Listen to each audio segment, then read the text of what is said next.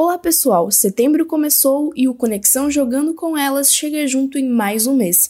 Eu sou Valéria Sense e essa semana comando Conexão sem minha parceira Isabel Piccoli. Mas na próxima semana ela vai estar de volta. Então vamos lá, vamos falar sobre as nossas mulheres do cenário feminino no futebol pelo Brasil. Notícia triste sobre a nossa seleção, pelo torneio Uber Internacional de Futebol Feminino de Seleções. No último domingo, mesmo com um desempenho bom da seleção brasileira e o brilho da goleira Aline Reis, após defender três pênaltis, a seleção chilena acabou levando a melhor. A competição iniciou na quinta-feira, dia 29 de agosto, com uma goleada das brasileiras por 5 a 0, por cima das rivais argentinas. Com isso, a seleção brasileira se classificou para o jogo da final, assim como o Chile, que venceu a seleção da Costa Rica por 1 a 0. No domingo, dia 1 de setembro, às 10 horas da manhã, entraram em campo Costa Rica e Argentina para a decisão do terceiro e quarto lugar. E a seleção da Costa Rica venceu por 3 a 1 as argentinas no Pacaembu e garantiram a terceira colocação. Enquanto isso, a uma hora da tarde, entraram em campo as brasileiras e chilenas para a grande final do torneio, em um Pacaembu com quase 17 mil torcedores. O jogo terminou empatado, em 0 a 0 no tempo normal. Nos pênaltis, as adversárias sul-americanas levaram a vantagem por 5 a 4 e levantaram também o título. Apesar de não levar a taça, a seleção brasileira demonstrou nas duas partidas que já cresceu com a chegada da técnica Pia. Agora falando sobre as meninas que estão atuando pelo Campeonato Brasileiro Feminino A1. O Flamengo e o Corinthians se preparam para a primeira partida da semifinal, que será dia 8 do 9 às 14 horas. O local ainda não, tem, não foi definido, mas o que a gente já sabe é que as rubro-negras vão jogar em casa. E tem um fato bem importante nessa questão, que elas vão jogar que o jogo dela será transmitido pela Band. Então tá aí uma grande oportunidade de acompanhar esse que vai ser um grande jogo. E do outro lado tem o Kinderman, que aguarda o resultado do confronto entre Santos e Ferroviária, que ocorre hoje, dia 3 de setembro, às 8 e meia da noite, no estádio Urico Mursa, em Santos, para assim ser definida a data do outro confronto da semifinal do Campeonato Feminino A1. Então, a gente aguarda o resultado da partida para saber quem é que vai enfrentar o Kinderman. Agora é hora de Campeonato Brasileiro Feminino Sub-18. O campeonato acabou tendo uma pausa na última semana e as partidas marcadas para o dia 29 de agosto foram adiadas devido a um pedido de impugnação feito pelo tricolor carioca do jogo entre São Paulo e Fluminense pela primeira rodada da segunda fase da competição. O time acusa a arbitragem de cometer erro e fraudar a súmula. Inclusive, o Superior Tribunal Federal Desportivo negou o pedido de impugnação e, Confedera e a Confederação Brasileira de Futebol pode remarcar a data dos confrontos. As meninas voltam a campo nessa semana. O São Paulo recebe o Santos na quinta-feira, dia 5, às 3 horas da tarde, em local a ser definido, mas o mando de campo é do tricolor, enquanto que o Internacional enfrenta o Irandubá no domingo, dia 8, também às 3 horas da tarde, no Sesc Campestre. E para fechar com chave de ouro, mais um Conexão jogando com elas, vamos dar uma passadinha pelos campeonatos estaduais que seguem rolando, os charmosos estaduais, eles estão no ar e agora a gente vai dar uma conferida nos resultados. Para começar, a gente começa com o Campeonato Paulista, que no sábado, dia 31 de agosto, o São Paulo venceu o São José por 2 a 0 fora de casa.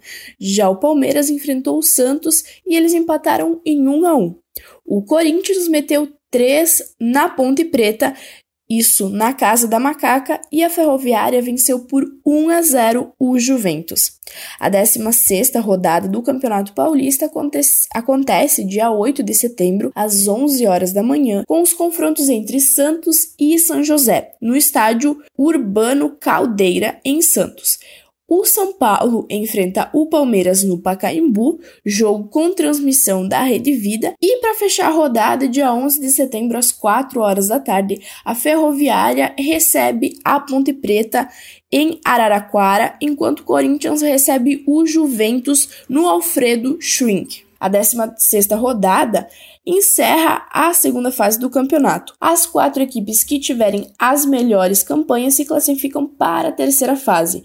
Hoje, os melhores colocados são o Corinthians com 15 pontos, o Santos com 11 pontos, Ferroviária com 9 e Palmeiras com 8 pontinhos. E agora quem tá chegando é o Campeonato Gaúcho, que mal começou e gol não tá faltando, faltando nesse campeonato. Dia 1 de setembro rolou a segunda rodada do Gauchão, o Grêmio meteu 9 no SC Oriente e o Internacional marcou nada mais, nada menos que 14 gols em cima do Atlântico. O Internacional que tá fazendo gol pra caramba nesse campeonato. Para equilibrar um pouquinho, o Cerc Brasil fez apenas 3 no João Emílio. Dá para ficar acompanhando essas goleadas até a próxima rodada, que está marcada só para o dia 22 de setembro, onde se enfrentam às 3 horas da tarde o SC Oriente e o CERC Brasil nos Eucaliptos em Canoas. O Atlântico enfrenta o João Emílio, ainda não tem local definido, e para completar tem clássico, tem Grenal, Inter e Grêmio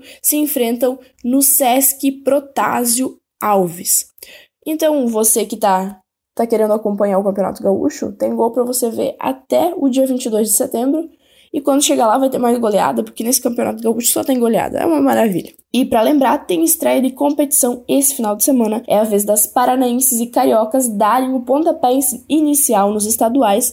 No Paraná, dia 8 de setembro, às 3 horas da tarde, o Toledo recebe o Imperial no estádio 14 de dezembro, e o Foz Cataratas recebe Londrina no estádio Pedro Basso. No Rio de Janeiro, o que não vai faltar é partidas. A partida de estreia é sábado, dia 7 de setembro, às 2 horas da tarde, entre Piscinão de Ramos e Rogimirim.